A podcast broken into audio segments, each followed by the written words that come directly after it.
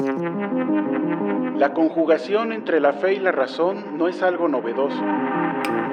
Y se ha abordado tanto desde la filosofía como desde la teología. Para Juan Pablo II, fe y razón conviven juntas, dado que ambas son modos de los que el hombre dispone para entender mejor los caminos de Dios. Más aún, de acuerdo a este pontífice ahora santo, la fe y la razón son las dos alas con las que el espíritu humano emprende su vuelo. Los que participamos en este programa analizamos, compartimos y dialogamos sobre los caminos de la razón y la fuerza de la fe. Los esperamos en esta nueva temporada todos los martes en punto del mediodía por la señal de MG Radio Misionera derroteros contemporáneos de la misión.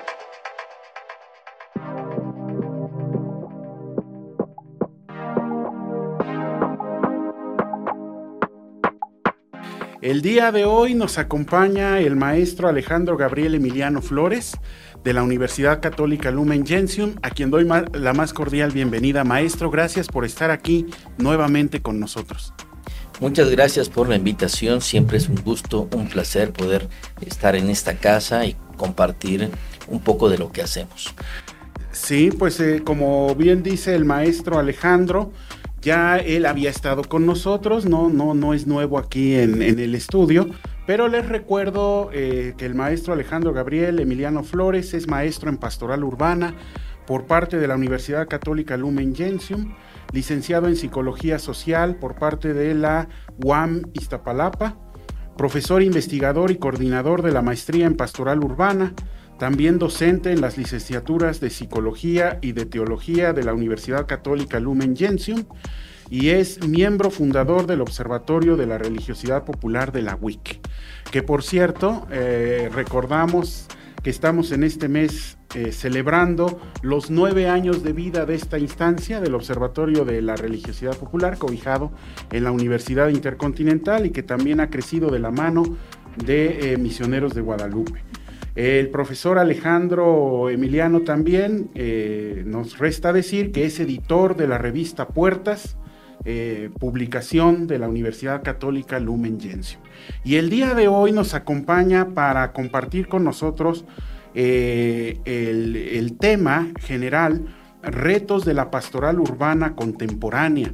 Un tema tan extenso que lo, hemos dividido en tres partes y estaremos eh, utilizando este programa y los siguientes dos para tratarlo con temas particulares.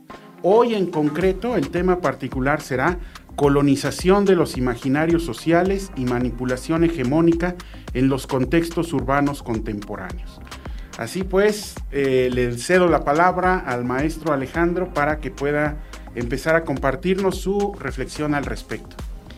Bueno, la verdad es que es un tema muy largo, diría yo, y procuraremos como avanzar un poquito quisiera yo primero iniciar con un concepto que aunque suena muy sencillo, no lo es tanto. Y es el de los imaginarios sociales. Digo, porque si vamos a hablar de la colonización de los imaginarios sociales, primero hay que entender que es un imaginario social y ya después hablar de lo que es su colonización. Así que, bueno, primero quiero abordar esta parte y es que eh, primero pareciera ser que lo que hacemos tiene su origen en algún lado. Yo recuerdo que las, algunas ciencias positivas eh, en ciencias sociales, como el conductismo, se centraba mucho en la conducta, en lo que se puede ver, en lo que se puede medir, y no le importaba nada más. Después de solamente registrar eso, se fue como adentrando hasta que se llega a la teoría de que lo que nos mueve es algo que tenemos en la cabeza, diríamos nuestras ideas, creencias, valores, actitudes y que se desarrollan a través del cuerpo como las aptitudes, habilidades, en fin, todo eso, pero que se origina en contenidos de conciencia. Y de principio se pensaba que solamente el individuo adquiría esos contenidos de conciencia pero también a lo largo de la sociología del conocimiento, de otras ramas de la psicología, especialmente psicología social, se asume que no, que aunque el individuo sí adquiere esos contenidos de conciencia y que le provienen de la gran sociedad, de la gran cultura, siempre son filtrados por un grupo, de tal suerte que tendríamos en un extremo lo eh, subjetivo, lo que es el individuo, por otro lado lo que es lo objetivo, válgame la realidad que está afuera, intermedio está lo intersubjetivo y ahí están los grupos. ¿Por qué digo eso? Muy sencillo, nosotros nacemos en cualquier cultura, en cualquier sociedad y ya está dada, pero no podemos como tener todo lo que hay allí, sino que lo vamos filtrando. Y el primer gran filtro es nuestra familia. La familia nos permite, diríamos, absorber cierta parte de esa cultura y la introyectamos. Luego, por ejemplo, viene la escuela, que sería otro gran filtro que va a permitirnos adueñarnos de otra parte de la cultura, pero jamás, jamás será total. Y será como parcial en algunos campos y nos vamos haciendo imágenes de ciertos temas. Se hacen esquemas de conocimiento, diríamos. ¿Para qué? Pues para ahorrarnos pasos. Por ejemplo, si yo quiero cruzar una calle, y lo primero que veo es algo que se mueve y digo, ¿qué es? Ah, es un auto y viene rápido y si no me quito me va a atropellar. Bueno, seguro, seguro ya me atropello. O si veo la luz del semáforo digo, ¿qué es eso? Un semáforo, ¿qué función tiene? Ah, cuando la luz está, eso implicaría que ya estuviera aplastado. Entonces se hacen esquemas que automatizan estos contenidos de conciencia y me permitan comportamientos instantáneos o casi instantáneos.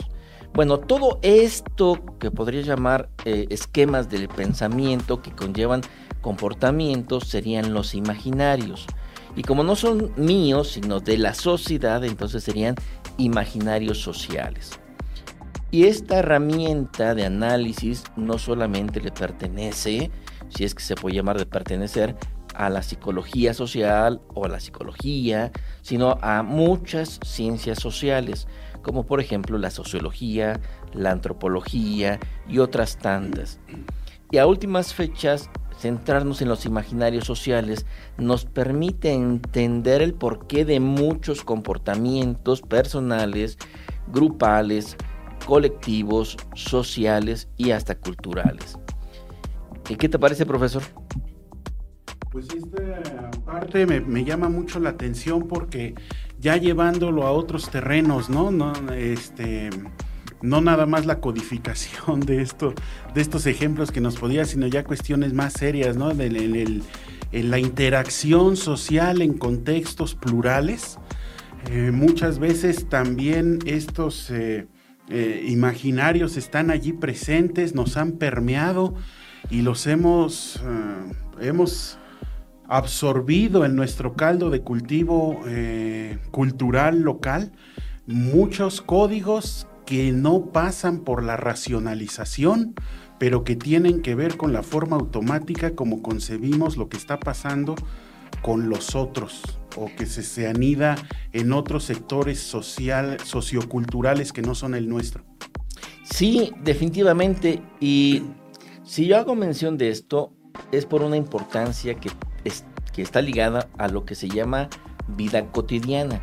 Y permiten decirles que esta es otra herramienta de las ciencias sociales y que no se refiere a la vida de todos los días con esa exactitud, sino a todas las estructuras que están en el ser humano y que le permiten interactuar todos los días. Dirían algunos más, la vida cotidiana de la que hablamos es el sentido común o la psicología ingenua. Y esto todos nosotros lo llevamos a cabo. Y cuando el profesor Ramiro nos habla justamente de algo más serio, no significa que el otro no sea serio, sino que la seriedad radica en que están inmersas en la vida de todos los días mediante las estructuras de esta vida cotidiana, de esta psicología ingenua o del sentido común. Por ejemplo, si, y hablando de la religiosidad popular, uno no se cuestiona la existencia de la divinidad cuando está en el culto, o si el culto debe llevar cierto artículo o eh, cierto olor o cierta luz. Eso no se cuestiona, ¿por qué? Porque siempre se ha hecho así. Porque eso es lo que le da sentido a esta práctica. Pero está, diríamos, en automático, que solamente eh, uno entiende lo que significa o recapitula el significado cuando alguien extraño nos pregunta por qué hacer eso. Definitivamente lo que está ligado a la religiosidad popular, especialmente, dado que viene el, aniversario del ORP, es justamente eso, lo que se da en la vida cotidiana como estructuras que no se cuestionan. Pero esto también va a llevarse a otros niveles, diríamos, mm, no tan buenos, porque llevan a cierto pleito, desencuentro o guerra, como lo quieran llamar, y es cuando ciertas instituciones, llamámoslo religión, cuestionan las prácticas de la religiosidad popular o al revés. Simplemente en estos momentos se está llevando dos guerras en el mundo. Una en Ucrania, que aunque no está tan claramente eh, la dimensión religiosa, sí está clara la dimensión de imaginarios sociales, diciendo Rusia que Ucrania es parte de su identidad y no puede negociarla y el mundo occidental diciendo que Ucrania es una eh, república independiente y nadie puede quitarle su libertad. Y por otro lado tenemos lo que está sucediendo en Palestina contra los israelitas o entre ellos, diciendo justa, y ahí sí está claramente la, la visión religiosa, que solo por ser parte de una nación, religión, debe ser exterminado. Solamente por pertenecer a un grupo el ministro de Israel dice, nadie de ellos va a quedar vivo porque son de ellos y ellos son malos. Esos son los imaginarios sociales en su funcionamiento. Lo hablé yo desde una parte muy sencilla de la vida de todos los días, pero se eleva hasta relaciones internacionales. Eh, profesor, ¿qué te parece esto? Sí, pues me llama mucho la atención porque me venía a la mente en, en las clases que después, que luego en filosofía tenemos de interculturalidad hay un ejercicio de descentramiento cultural, ¿no? Donde le pide uno a los jóvenes, bueno, a ver, vamos, ah, vamos a definir al chavo banda, ah, vamos a definir al cholo, al naco, eh, el negro, ¿no? Este, o sea, elementos que implican un posicionamiento de un grupo hegemónico frente a un grupo minoritario al interior de sí mismo. Y a veces eh, eh, bueno, es muy común que en la verbalización, al empezar a describirlo, sale toda una serie de, elementos y cargas emocionales, eh, caracterizaciones, etcétera, que tienen que ver con estos imaginarios, aun cuando no haya habido la experiencia concreta de contacto. Efectivamente, la frase aquella que mis ancianos me, me transmitieron era, como te ven, te tratan. Pero esto es lo que estamos hablando. El imaginario que dicta lo que tienes que hacer frente a alguien diferente. Si trae traje es un comportamiento. Si no lo trae, si trae ropa eh, más de manta es otro comportamiento. Y además es un tipo diferente de tolerancia. Ahora, nuestra sociedad occidental tiene un gran imaginario. Y nos va a ayudar a profundizar más adelante el gran imaginario que la civilización, la verdadera civilización nació en Europa, específicamente en Grecia. Claro que tampoco nos damos cuenta de que nuestra parte cultural muy religiosa, cristiana, eh, casi en su mayoría eh, católica, no tiene su origen en Europa, sino en eh, Medio Oriente, ahí eh, en el territorio de Israel y que es un modo diferente de pensar. Sin embargo, y a pesar de ese otro origen, le damos mucha importancia a esta cultura europea. Da suerte que hay un gran, gran imaginario que llamará, se va a llamar hegemónico, donde el pensamiento europeo va a ser el central. O diríamos el principio de centralidad europea. Y va a ser como el calibre para medir cualquier, cualquier otra cultura, cualquier otra civilización, región, localidad. Y conforme a eso va a comportarse los demás. Y esto definitivamente nos va a traer grandes, grandes problemas. No solamente a nivel, diríamos, religioso, de religiosidad, sino de interacción como seres humanos. Eh, veamos simplemente que de ahí emana Estados Unidos y tiene una gran rivalidad con Europa. ¿Por qué?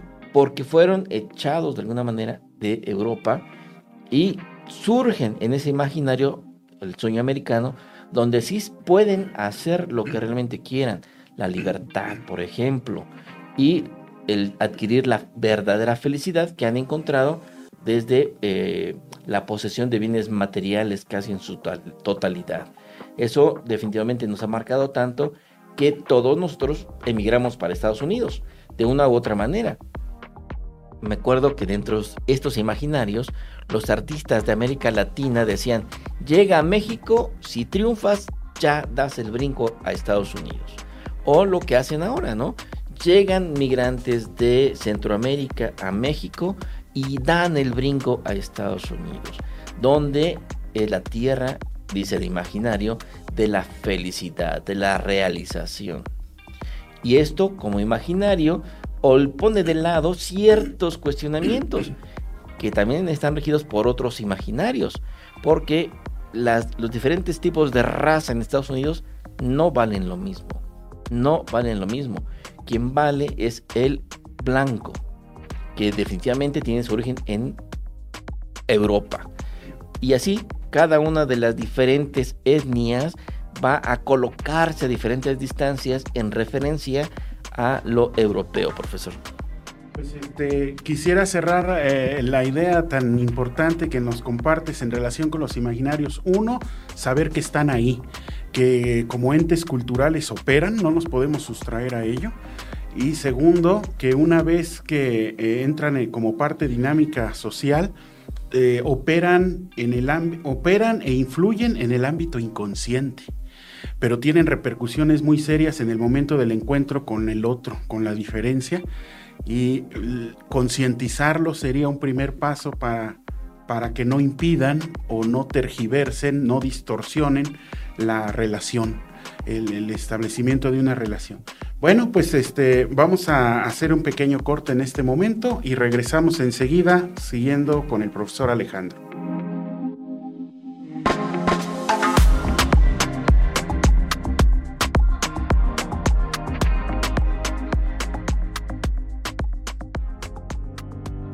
Los misioneros de Guadalupe somos una sociedad de vida apostólica, formada por sacerdotes que consagramos nuestra vida a la misión adyentes, fuera de nuestras fronteras.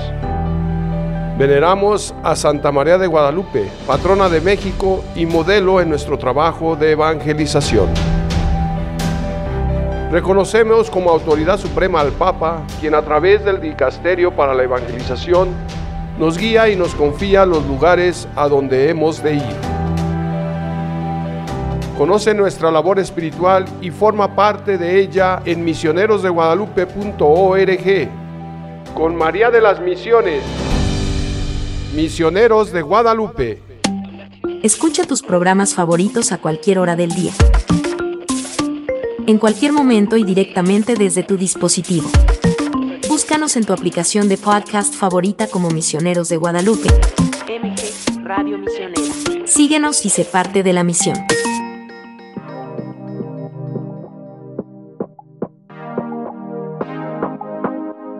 Pues ya estamos de regreso, estimado auditorio. Recuerden, estamos aquí con el maestro Alejandro Emiliano, eh, compartiéndonos este tema, colonización de los imaginarios sociales y manipulación hegemónica en los contextos urbanos contemporáneos.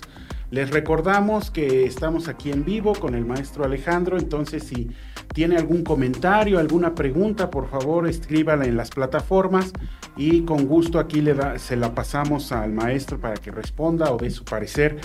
Eh, regreso, eh, maestro, te regreso la palabra porque eh, todavía había por ahí algo que nos querías compartir en relación con los imaginarios. La seriedad de los imaginarios sociales radica en los fenómenos muy psicológicos.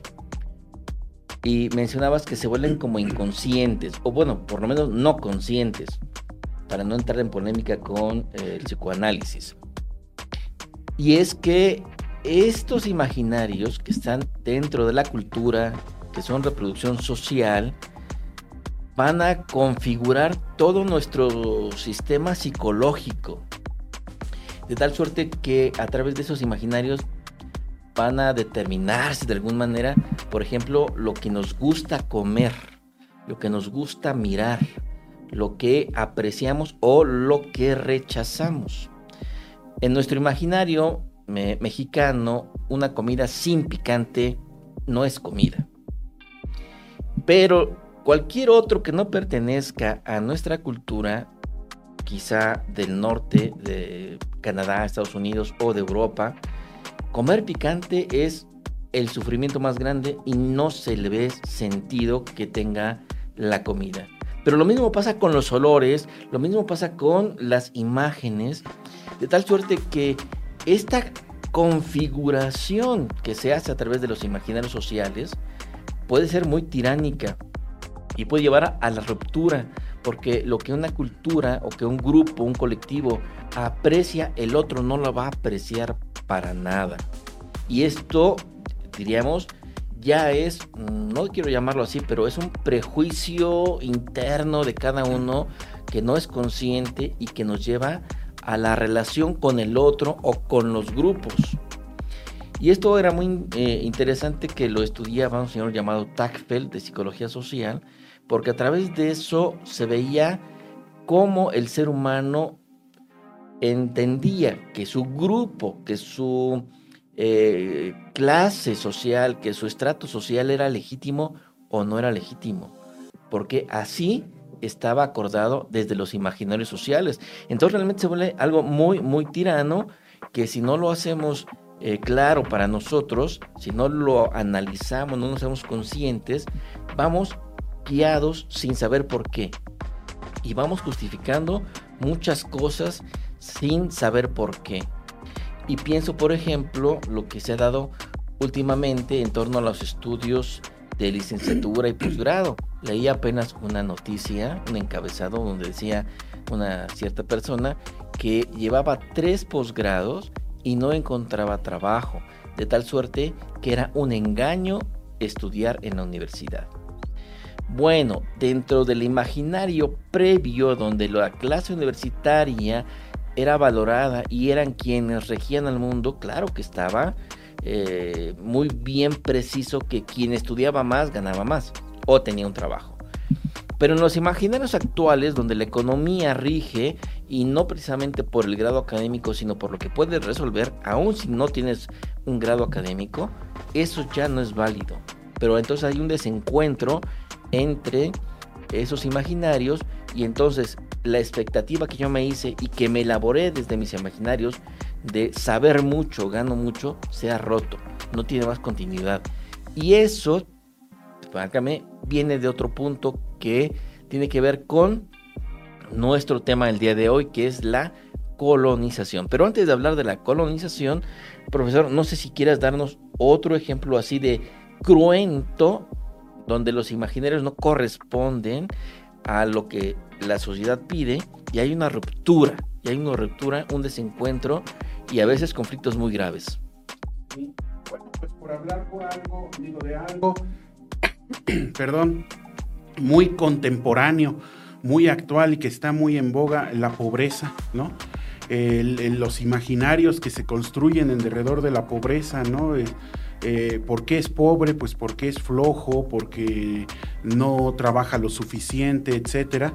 Pues los estudios más actuales e integrados interdisciplinariamente, pues nos sacan con crudeza, dolor y, mucha, eh, muy incisivamente, que pues no, ¿verdad? La gente eh, pobre trabaja, trabaja mucho dobla turnos, etcétera, no hay más horas del día que pueda disponer para ello y sin embargo hay toda una estructura, hay eh, toda una serie de condicionamientos que no le permiten salir de esa situación, de esa condición en la mayoría de los casos y que pues ya son cuestiones estructurales. Bueno, ese sería otro ejemplo, ¿no? Donde estos imaginarios operan. No, pues el pobre es pobre porque es flojo, no quiere. Y me da la entrada justamente para el término que va, que, que tiene que ver con este programa, que es el colonialismo. Y es que el colonialismo es este modo de pensar, este imaginario social en donde uno se pone por encima de los demás. Ya hace rato yo mencionaba algo, y es que este colonialismo, este gran imaginario de superioridad, nos viene de Europa y se conocerá como el eurocentrismo. Ya decía yo que la cultura decimos que nace en Europa con el pensamiento griego. Pero eso de pronto pareciera que descalifica al pensamiento en México, un pensamiento náhuatl muy profundo que tiene estructuras diferentes. Pero también en América del Sur, la cultura andina allá tenía un modo de pensar, de filosofar muy profundo que no es reconocido. Y la pregunta es, ¿por qué no lo reconocemos? ¿Por qué ese pensamiento griego es racional es el que rige? Bueno, de inicio, esto es la colonialización, que de alguna manera empieza cuando el mundo se ensancha y Europa descubre que hay un continente diferente. Y cuando llega se encuentra con alguien, algunos, que no reconoce y que asume son animales o por lo menos no son humanos como ellos. ¿Por qué? Porque andan con taparrabos, porque andan medio desnudos, porque sus costumbres son diferentes, incluso ah, hay sacrificios humanos. Y ahí se supone que el europeo es mejor que cualquier otra raza. Y de esa manera van, diríamos, conquistando el mundo. Y parte de una sencilla razón, válgame, de que el desarrollo de la humanidad es una línea recta, que va desde el salvaje hasta el civilizado, pasando por el, que es pobre porque eh, no, tiene, no está desarrollado, está subdesarrollado. Y se supondría que cualquier país que quiera llegar a ser primer mundo debiera atravesar las mismas etapas que atravesó Europa. Sin embargo, pues esto no es posible porque el mismo sistema ya no permite que se pongan en ese carril, ya no es posible. ¿Por qué? Porque han acaparado todos los recursos de todo tipo y entonces quienes llegan después tienen que pedir prestado. Europa no tuvo que pedir prestado. Los demás tienen que pedir prestado, ya no pueden llegar allí. Es allí que este, este colonialismo se va dando, que aunque de principio puede ser económico y para que sea mejor se pone la política, viene todavía este eh, que se llama como epistemológico, diciendo que el otro que no es europeo, o por lo menos eh, también de Estados Unidos, el que es diferente es inferior en eh, razón, en moral, en cualquier otra cosa. Hay, una, hay un, personaje, Walter Miña, Miñaulo, que dice que tenemos, ah, especialmente latinoamericanos, una herida colonial. Y es un sentimiento de inferioridad impuesto a los seres humanos que no encajan en el modelo predeterminado por los relatos euroamericanos que operan como punto de referencia. No en balde decía hace rato, el sueño americano. Para que de verdad seas un ser humano completo, debes tener lo que el pensamiento americano europeo indica. Y tiene que ver con vacaciones y tiene que ver con muy buen sueldo, con horas de, trabajo menores, que tengas mucha gente a tu disposición. Pero como bien lo mencionaba el profesor Ramiro, eso no es así. Simplemente veamos y analicemos de profundidad cómo es la sociedad americana y que tienen que trabajar muchísimo. ¿no? Eh, eh, los infartos están a la hora eh, del día y además si recordamos eh, eh, la Gran Depresión en el siglo pasado, cuando perdían lo que tenían en la bolsa, se suicidaban. Es decir, es un imaginario que ha sido colonizado con elementos externos y que permiten o que obligan a los seres humanos a caminar hacia un rumbo de desarrollo que no necesariamente vamos a alcanzar. No sé qué opinas, profesor. Definitivamente estoy de acuerdo en esta parte. esta cuestión de la colonización eh, eh, implica imposición. Y la imposición no solamente es de modelos, estructuras económicas, sociales, políticas, sino también de ideales.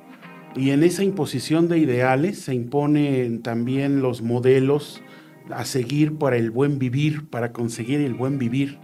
¿Qué es lo que consideramos el buen vivir? ¿no?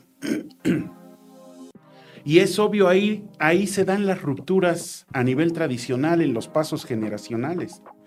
Lo que nuestros abuelos pensaban que era el buen vivir, ¿no? Tener una, mm, un ingreso decente, poder sacar adelante a la familia, eh, poder tener una familia, eh, vivir juntos y, ver, ver a, nuestra gente prosperar, pues va cediendo el lugar a, a nuevos modelos de más individualistas, solitarios, bajo el rubro del éxito, de la posesión, del tener, la exaltación del tener, etcétera, que definitivamente no son anónimos ni inocentes, son manipulados y están impuestos por un sistema que se beneficia eh, económicamente de ello y que genera muchísimo sufrimiento, vacío, desvinculación social, desgarra comunidades y desgarra vidas. Sí, y entonces esta colonización del pensamiento, esta colonización de los imaginarios sociales, lo que va a permitir es colonizar al ser humano y darle una vida en donde pueda ser controlado, pueda ser manipulado. Quiero que volvamos los pasos un poco el pensamiento colonialista, la colonialidad, pone de un lado a un sujeto que es el que vale, el que tiene el pensamiento eurocentrista, es el que conoce el mundo, el que tiene la capacidad para analizar. Y del otro lado tenemos a, no sé si llamarlo sujeto, quizá lo ven como objeto, que debe ser colonizado. ¿Por qué? Porque es incapaz de regirse a sí mismo, es incapaz de dirigirse a sí mismo, porque ellos, los sujetos, los eurocentristas, o eh, también pensamiento eh, eh, del norte, estamos hablando de Estados Unidos, son los que conocen al verdadero ser humano. Y entonces este objeto colonizado debe ser educado. Escuchen bien, debe ser educado de acuerdo a los parámetros de este tipo. Debe ser además estudiado porque hay que ver la manera en que se le puede educar mejor, como si fuera, diríamos, cualquier animalito o cualquier plantita que se le estudia para decir en dónde puede dar más, más eh, plantitas o más animalitos.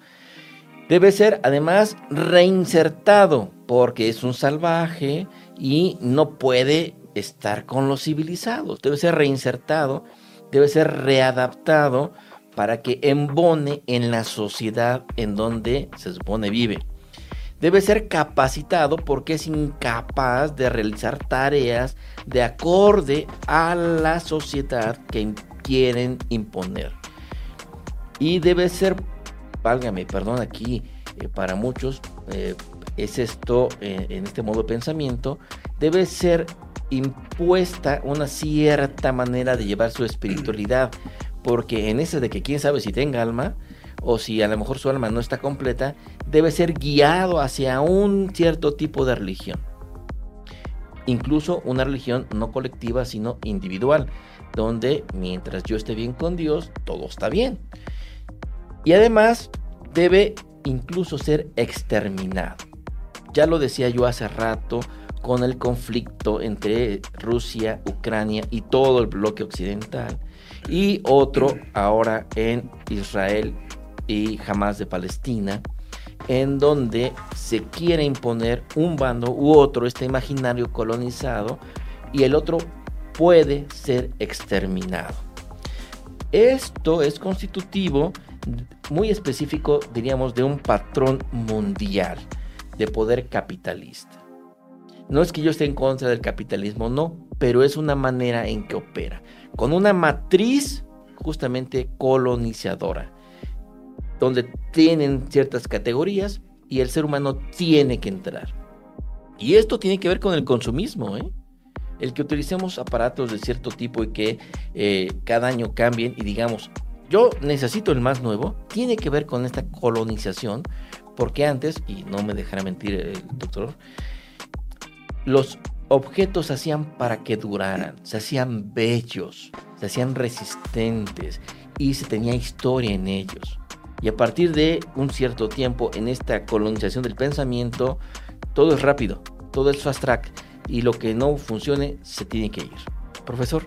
Sí, y, esto tiene repercusiones antropológicas muy fuertes, porque así como todo tiene que ser de inmediato, tiene que funcionar rápido y tiene que, eh, ser eh, útil, eh, pragmático, este, al, al, menor ingreso obtener el mayor rendimiento, se traspola nuestras relaciones humanas. Y el ser humano también se convierte en desechable, superfluo, fugaz y, completamente prescindible, ¿no? En este sentido. Y ahí va implícita la concepción que se tiene de uno mismo y también de las relaciones que se establecen con lo otro. Así que nuestra sociedad también se ve afectada por estos procesos. Muy bien, regresaremos con estas ideas eh, después de un pequeño corte. Regresamos enseguida con ustedes.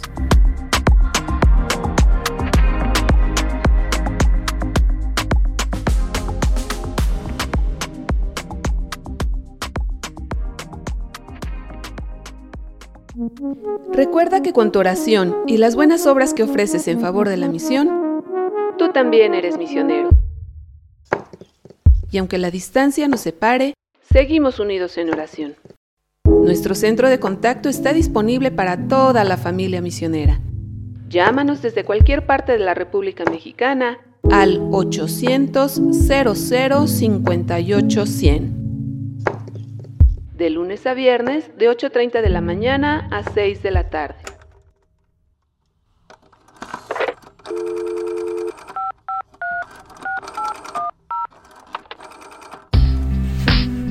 O contáctanos a través de nuestras redes sociales o directamente desde tu app MG Online.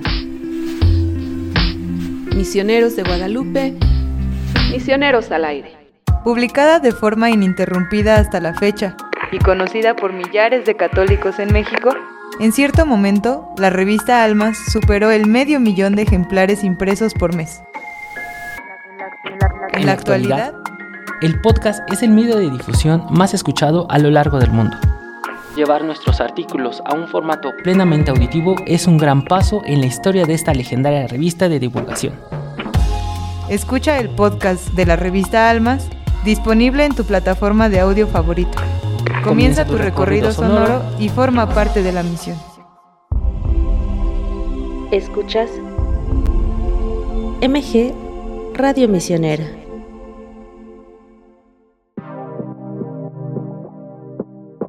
Ya estamos de regreso con ustedes, eh, discutiendo, eh, compartiendo estas reflexiones con el maestro Alejandro Gabriel Emiliano colonización de los imaginarios sociales y manipulación hegemónica en los contextos urbanos contemporáneos, pues todo esto enmarcado en un tema general de pastoral urbana contemporánea. Adelante, maestro, por favor. Pues la verdad es que nos hemos eh, quedado en el diálogo aquí entre el doctor y yo, pero me parece que si tienen preguntas allá en el otro lado de esta transmisión, pues sería momento de que las hagan llegar.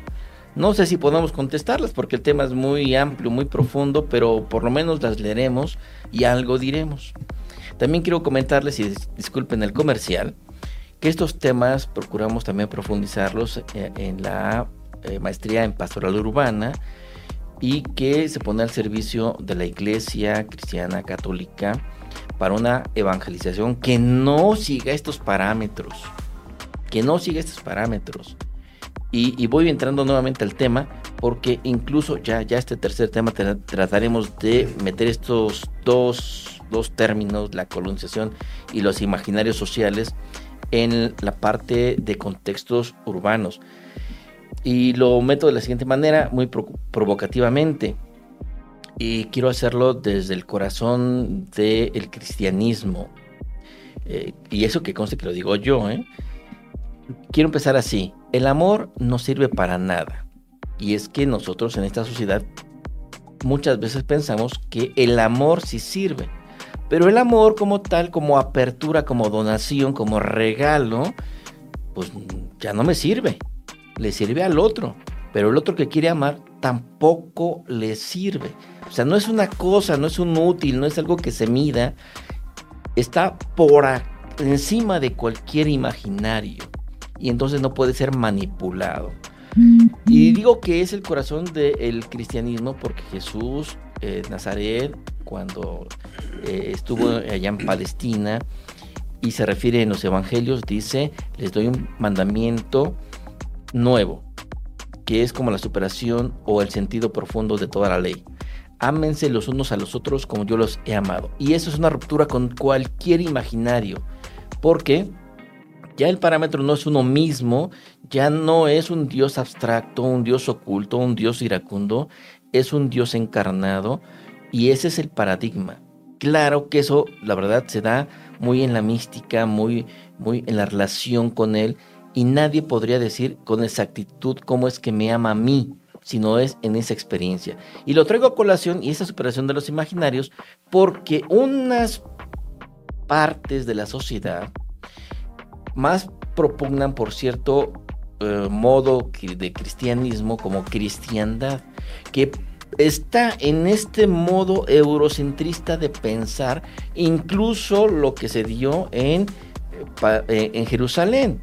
Es decir, el ministerio de Jesús más visto desde este eurocentrismo que como en su origen era. Y no estoy diciendo que estén equivocados, sino que en la manera de aplicarlo en la cristiandad, que todo era cristiano, la ley, la economía, las relaciones, el territorio, todo, todo era cristiano quiere ser reproducido en cualquier otro lado. Y no puede ser reproducido así, porque ese eurocristianismo no responde a lo que era el cristianismo de Jerusalén, no responde al cristianismo de África ni el de Asia y los diferentes sínodos regionales lo han mostrado. El último de la religión, digo, de la región de, de la Amazonía lo deja muy en claro en su documento su desarrollo humano, su desarrollo económico es tan distinto pero tan autosustentable que desdice cualquier pensamiento eurocentrista. Y desde allí las visiones de familia también se rompen.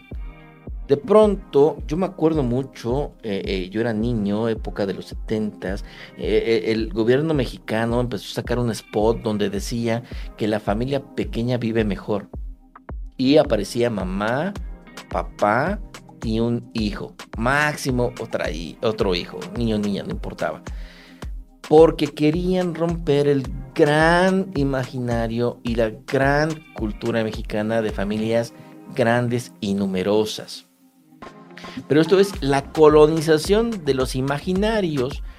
¿Para qué? Pues es que estas familias grandes, que aparentemente eran un estorbo, la verdad es que era una gran fuerza de trabajo al interior de la familia, que trabajaban para la familia. Pero no se requería eso. Se requería que trabajaban para el Estado, para el mercado. Pero siendo tan grandes, eso no podía ser. y dedicaron, se dedicaron a romper. Y dentro de ello, y tampoco es que yo tenga algo en contra de ciertas prácticas de ningún tipo, también se dedicaron a meter imaginarios sobre el aborto, sobre el control natal, de tal suerte que nos atomicemos. Y esa idea venía ya hacia el final de la sección pasada y la mencionaba eh, el doctor Ramiro, porque si nos atomizamos, si lo que somos, somos solo somos individuos que vivimos en un solo cuarto sin mayor relación que la televisión, la computadora, el celular, es más fácil de manipular, es más fácil de consumir. No en balde se dice que quien está en esta soledad y está expuesto a la eh, propaganda de artículos, los va a comprar para no sentirse solo. Entonces hablamos ya de la colonización de los imaginarios en contextos urbanos. Profesor. Sí, me parece muy importante esto que mencionas, maestro, porque me lleva a pensar eh, inmediatamente en esta colonización, como también aparte de la familia, el buen vivir, eh, lo que vale la pena y lo que no vale, es decir, la escala de valores y el sentido existencial, también tiene que ver con la cuestión cultural, ¿no? Ahorita que ya estamos viviendo estos fríos, que ya se viene el tiempo que sabe a muertos, ¿no? A fiesta de muertos.